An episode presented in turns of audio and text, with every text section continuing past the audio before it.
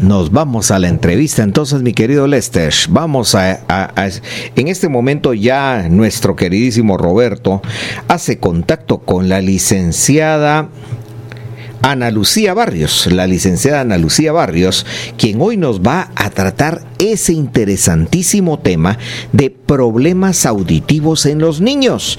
Ah, este es el que a usted tanto le gusta y siempre nos dicen, mire, ¿cuándo van a volver a hablar, verdad? Porque es tan importante que sepamos de los cuidados que hay que tener con los patojos. ¿Alguna vez te metiste algo en los oídos, Lester? Ah, sí, me metí centavos, fichas y una vez hasta un cinco. claro. ¿Y nunca te ha tocado algún animalito? No, no, no, gracias a Dios, no, Fíjate no. Que Lo yo... que sí te voy a decir es que se me han metido en la boca los animales. Ah, bueno, te los y te los has comido. Bueno, yo cuatro, cuatro amargos, veces. Yo cuatro veces he comido moscas.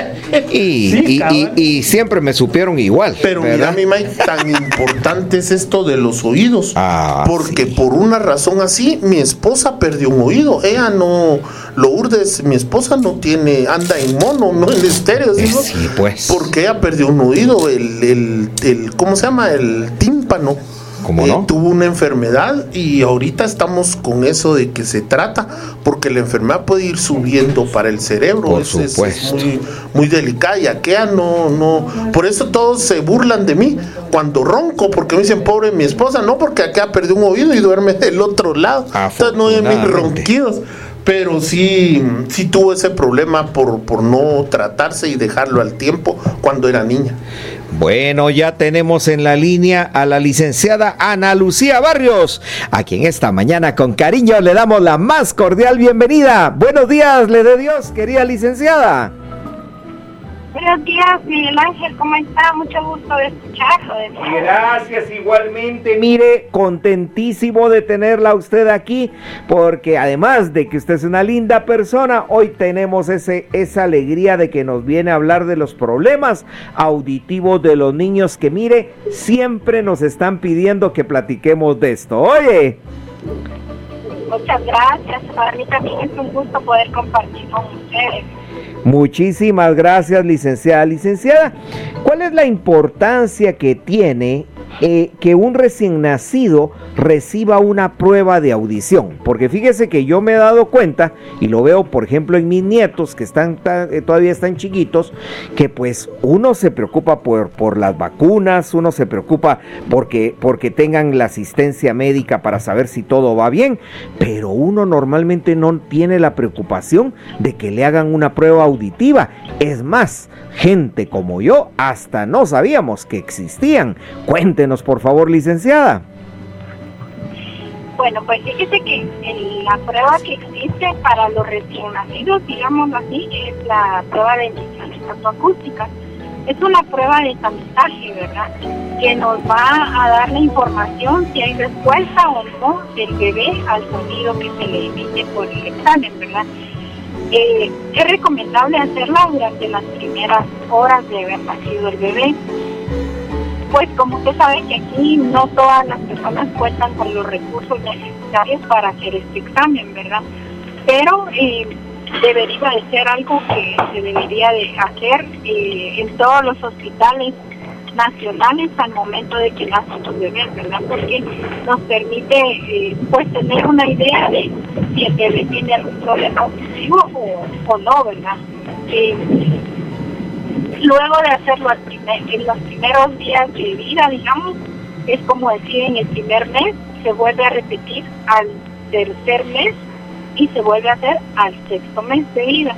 Esto nos ayuda a poder determinar que si hay algún problema de audición en el bebé. es importante tener en cuenta que existen factores de riesgo durante el embarazo, ¿verdad? Que a veces pasan muy desapercibidos por, por las mamás, ¿verdad? Porque a veces falta de información de, de qué es lo que deben de tomar en cuenta, pero hay hay mamás que durante el embarazo padecen enfermedades, toman muchos antibióticos o padecieron depresión alta eh, o alguna una enfermedad como rubiola, varicela, sarampión, que todavía sucede, ¿verdad? Entonces, esos son factores de riesgo que uno de los debe de tomar en cuenta al momento de nacer el bebé para poder hacer esta prueba, ¿verdad?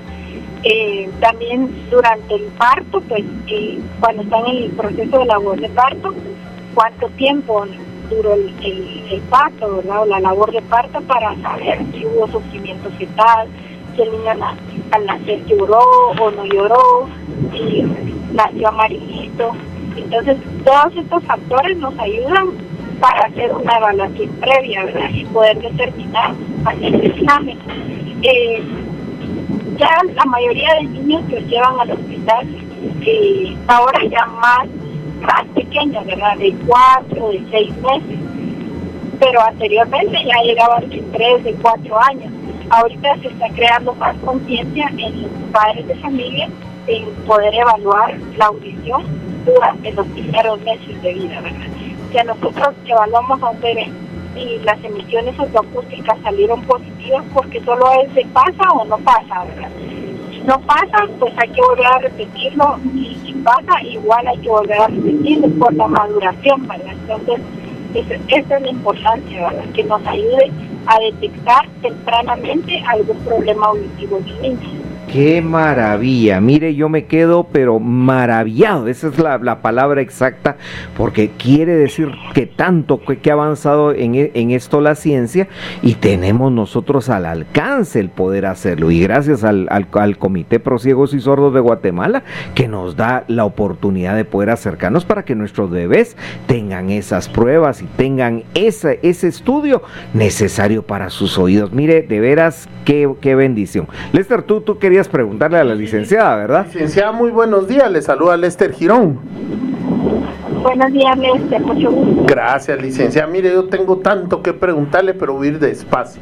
Primero, todo hace, mire, que uno se queda admirado de lo que usted nos platica y comparte acerca de, que uno no lleva ese eh, procedimiento o esa investigación sobre una persona que está esperando un niño con los problemas auditivos. Ahora mi pregunta va, ¿esos problemas auditivos son hereditarios, doctor? Algunas veces sí, porque hay antecedentes familiares. En la historia clínica, pues uno va investigando, ¿verdad? Y hay algunos, en algunos casos hay antecedentes familiares de, de, algún familiar tío, que, hay, que esté con problema auditivo.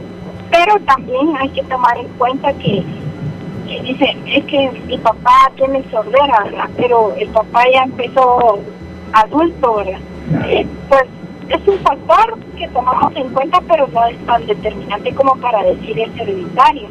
Pero si el papá, el abuelito de nacimiento fue sordo, entonces sí es un factor hereditario, ¿verdad? Correcto. Ah, muy bien. Doctora, ¿a qué se refiere con emisiones? Porque usted nos nombró ahí, eh, ¿qué son las emisiones o otoacústicas? Es una, es el examen así se llama, ¿verdad? Emisiones socioacústicas, que es eh, el estudio evalúa la reproducibilidad en las células ciliadas del oído interno, ¿verdad? En el oído interno tenemos unos como pelitos, digámoslo así, eh, que al, al, entrar sonido al oído, eh, estos se mueven y, y es donde envía la respuesta al cerebro de que si está escuchando o no, ¿verdad? Entonces es, un, es una serie de sonidos como clics que se emiten en el oído del, bebé para determinar si hay respuesta de esas células o no hay respuesta. Qué bien, qué interesante. Licenciada, la súplica de siempre, si me da un tiempecito solo para ir al corte y regresamos rápidamente con usted. Quien ha confiado en Lotería Santa Lucía sabe que somos más que un cachito. Somos salud visual y auditiva, somos educación, somos innovación con tres centros de rehabilitación. Somos el Benemérito Comité Pro Ciegos y Sordos de Guatemala. Confía tú también en Lotería Santa Lucía desde 1956, haciendo realidad sueños e ilusiones. Sónica 1069 FM transmitiendo en frecuencia modulada desde Ciudad Nueva, en la zona 2 de la ciudad de Guatemala.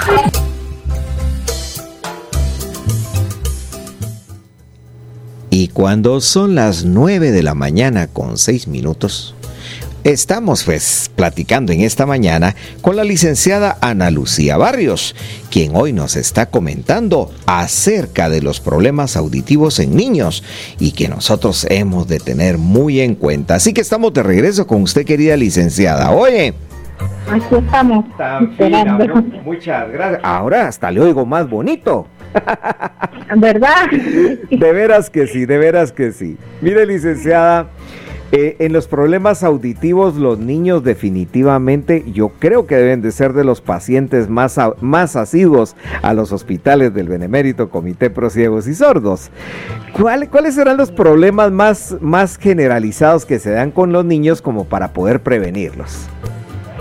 El problema más frecuente es la falta de atención, ¿verdad? Porque los papás refieren de que no atiende cuando les hablan o hay que repetirles más de una vez las instrucciones y, cuando ya están en edad escolar se da cuenta ya en la escuela, ¿verdad? Que ya no atiende las instrucciones que la maestra da o en la lectura, ¿verdad? A la hora de dictarles el, niño no se queda como atrás, digamos así, pero es porque no está escuchando normalmente, ¿verdad?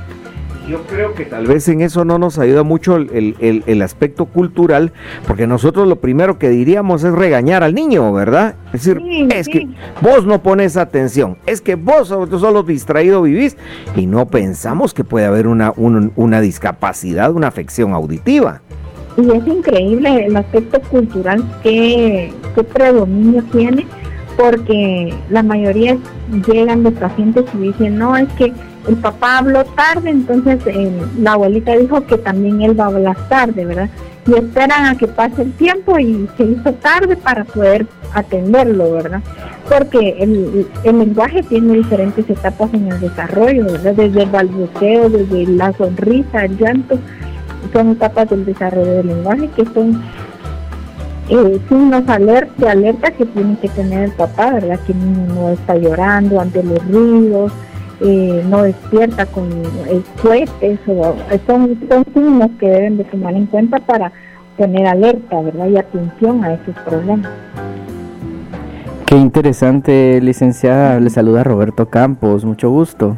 Mucho gusto, Roberto. Gracias. Y bueno, aquí pues con una eh, pregunta, ¿nos puede dar algunos consejos para la prevención de deficiencias auditivas en todos nuestros niños?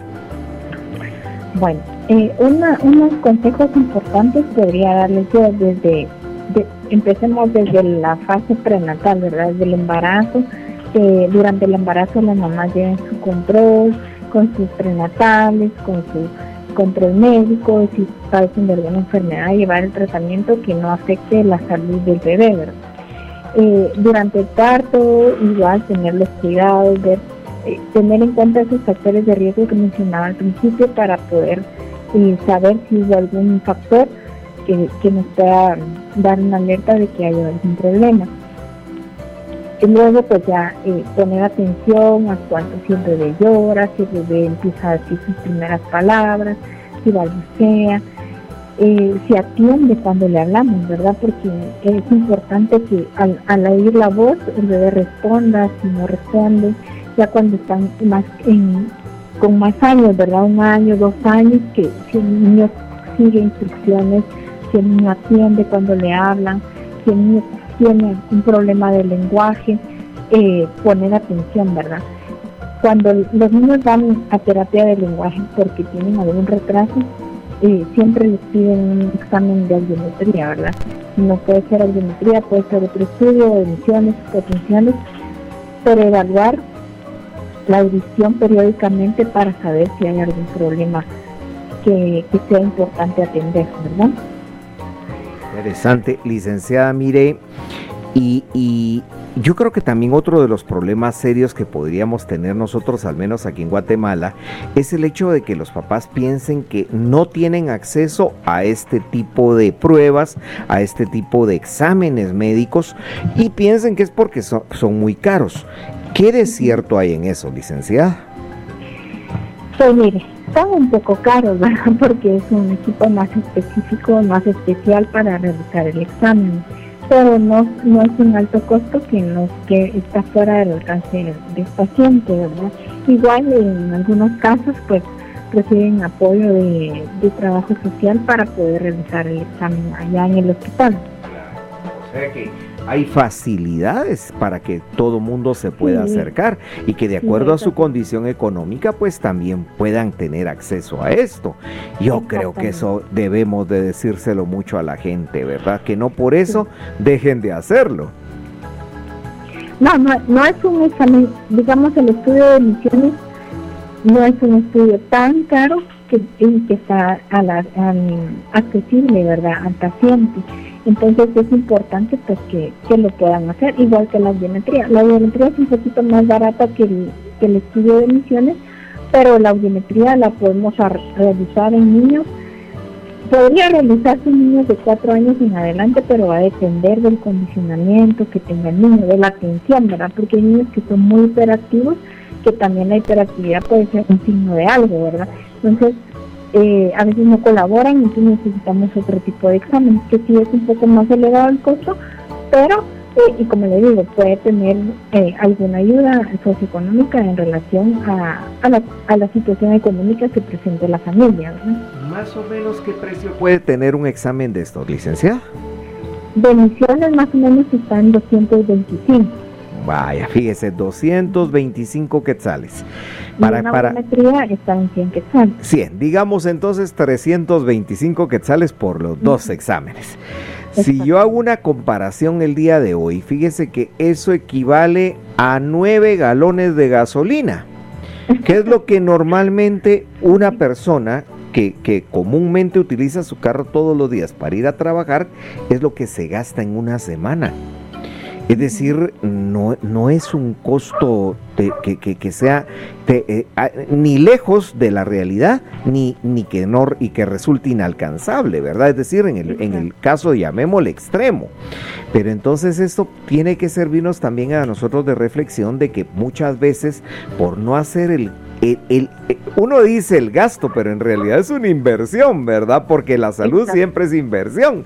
Entonces, vamos a evitarle problemas para la vida a un niño.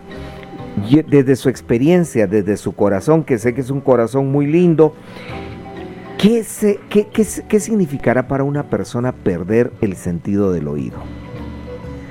Ay, Miguel Ángel, la verdad es que las experiencias son son muchas y son diferentes, ¿verdad? Porque cada, cada paciente es un caso totalmente diferente, pero realmente para una persona volver a escuchar es algo que deja, lo deja uno sin palabras, ¿verdad? Porque el volver a escuchar los sonidos, eh, mire, yo realmente eh, luego de, de, devolver la audición, digamos, en la, la adaptación de los aparatos auditivos, ver en, el rostro del paciente una sonrisa, porque dice, mire, no escuchaba ni el aire, y ahora ya lo escucho, escucho los pajaritos, escucho los carros, eso no tiene comparación, o sea, es algo muy lindo devolverle el sentido de la audición eh, al paciente, ¿verdad? Que pueda volver a escuchar lo que ha dejado de escuchar, incluso muchos no, no saben cómo era su voz, ¿verdad? Porque no se escuchan, por eso hablan fuerte. Entonces, devolver la audición a un paciente es algo que no es indescriptible, ¿verdad? La, la sensación y la emoción que le produce a uno ser en la persona o en el niño, porque hay niños, ¿verdad? Que tal vez no tienen una sordera profunda, pero sí tienen una pérdida considerable que está afectando en su rendimiento escolar y cuando uno les habla dice, sí, ahora oigo más claro, ¿verdad? Y hasta su voz es diferente ya al poder escucharse a sí mismo. Qué, qué, qué, qué, qué hermoso lo que usted nos acaba de compartir, porque usted ahí nos está realmente hablando y diciendo lo que, lo que es y, y lo que nos motivaría a cuidar el, la audición de nuestros hijos. Lester, tú le querías preguntar a la licenciada. Sí, licenciada, fíjese que por aquí me entró un, un WhatsApp y me preguntan cómo es o cómo se debe hacer la mejor forma para limpiar un oído a un niño. Pues mire, eh, yo les recomiendo que con el papel toilet del de baño hacer como con un cuadrito, un cigarrito y con eso limpiar, ¿verdad? Porque en realidad no es necesario introducir nada hasta el fondo del oído, ¿verdad? Porque si el cerumen es algo normal. Yo les digo a los pacientes, y perdón por la comparación, pero le digo, es como que no tuviéramos mocos en la nariz. Moco es algo natural, tenemos, ¿verdad? El cerumen es algo natural que tiene el oído y pues impide que entre algún animal, que entre algún eh, objeto extraño en el oído.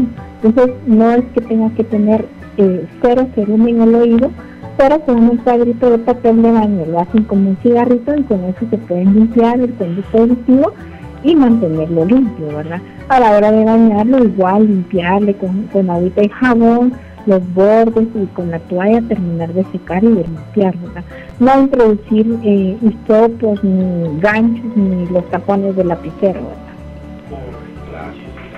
Nos está llegando una pregunta de nuestra audiencia y dice así, mi querida licenciada, dice, una persona de escasos recursos que no tenga los 325, 350 quetzales, siempre se le atiende en el Benemérito Comité Pro Ciegos y Sordos. Sí, siempre se le atiende. Como por eso le decía, pueden pasar al área de trabajo social y con situación económica, ¿verdad? Eh, pues las licenciadas de trabajo social realizan un, estudio socioeconómico para evaluar la, eh, eh, la situación económica del paciente, ¿verdad? Pero sí puede llegar. Qué linda, qué linda esa respuesta, porque es lo que mucha gente, yo creería, las detiene, ¿verdad? Y, y, no por eso vamos a sacrificar la vida de un niño, es que, es que eso es una vida, una vida, ¿verdad? Claro, claro. Ay, qué lindo. Le, interrumpimos su proceso, ¿verdad? Porque ya no se desarrolla normal. Claro. ¿Sabe de qué me dan ganas cuando yo la escucho a usted? de ir a pedir yo también mis números de lotería y ponerme a vender hoy. Porque de verdad, digo, cuánto bien se hace vendiendo los numeritos de Lotería Santa Lucía, ¿verdad? La verdad es que sí contribuimos muchísimo. Claro, mire, si todos comprendiéramos esto, no alcanzarían los números de la lotería todos los sábados porque, porque bueno, y encima todos hasta salimos ganando, licenciada. es que es que así es verdad. Bueno, mire, esto tiene que ser una Sí, tiene que ser una bendición de Dios, ¿verdad? Eh, licenciada, si alguno de nuestros oyentes observa que sus niños tienen problemas de audición, eh, ¿cómo, hacen, ¿cómo hacen para poder entonces asistir? ¿Cómo hacen para poder llegar? ¿Qué necesitan para poder llegar allá con ustedes? Pues tienen que llegar al hospital allá al Rodolfo Robles, en la zona 11, sobre el anillo periférico, eh, estar un poquito antes de las 7 de la mañana, que es cuando empiezan a dar los números para atenderlos, ¿verdad? Entonces, eh, si son, por, los niños, deben de llevar eh, la mamá, o sea, para que lo lleve, debe de llevar fotocopia de la CBDA, porque si se la piden al ah, momento de registrar los datos, ¿verdad? Y luego pues ya pasan a la consulta, son evaluados por un médico de preconsulta para ver qué es el problema que, presenta el niño y luego ya lo pasan con el especialista quien refiere si es necesario y qué exámenes hacer, ¿verdad? Si es bebé, pues obviamente vamos a, requerir las emisiones ortocústicas y si es un niño ya 4 o 5 años, intentamos hacer la biometría. Perfecto. ¿En qué horario funciona esto, licenciada? De 7 de la mañana a 3 de la tarde. De 7 a 3, muy bien. Bueno, pues mire, yo creo que están dadas las condiciones y está hecha la advertencia. y, usted que siempre es tan linda para explicarnos, mire, muchísimas gracias, ¿verdad? Que siempre se toma la molestia y, de veras, ¿cuánto necesitamos que nos hablen así hoy, ¿verdad? Porque tenemos que hacer conciencia y, y, la, y los niños, los niños deben de seguir siendo nuestros preferidos, porque ahí está, no solo es el futuro, es el presente de un país donde hay tanto joven. Así que, donde habemos tantos jóvenes, licenciada, por favor, donde habemos tantos jóvenes, ¿verdad? Así es. Licenciada, que Dios me la bendiga. Un gustazo como siempre tenerla. Oye. Muchas gracias, don Miguel Ángel. Igualmente, para mí mucho gusto de poder compartir con ustedes y poder brindar la información necesaria para la audiencia, ¿verdad? Y siempre pues estamos ahí esperándolos y con mucho gusto para brindarle la atención que necesita. Que Dios me la bendiga. Oye, y a seguir adelante. Y ya sabe que esta es su casa. Muchísimas gracias, gusto de oírlos, bendiciones. Dios me la guarde, muchas gracias. Oye, cuídense mucho. Esta fue nuestra franja, el sonido de la luz.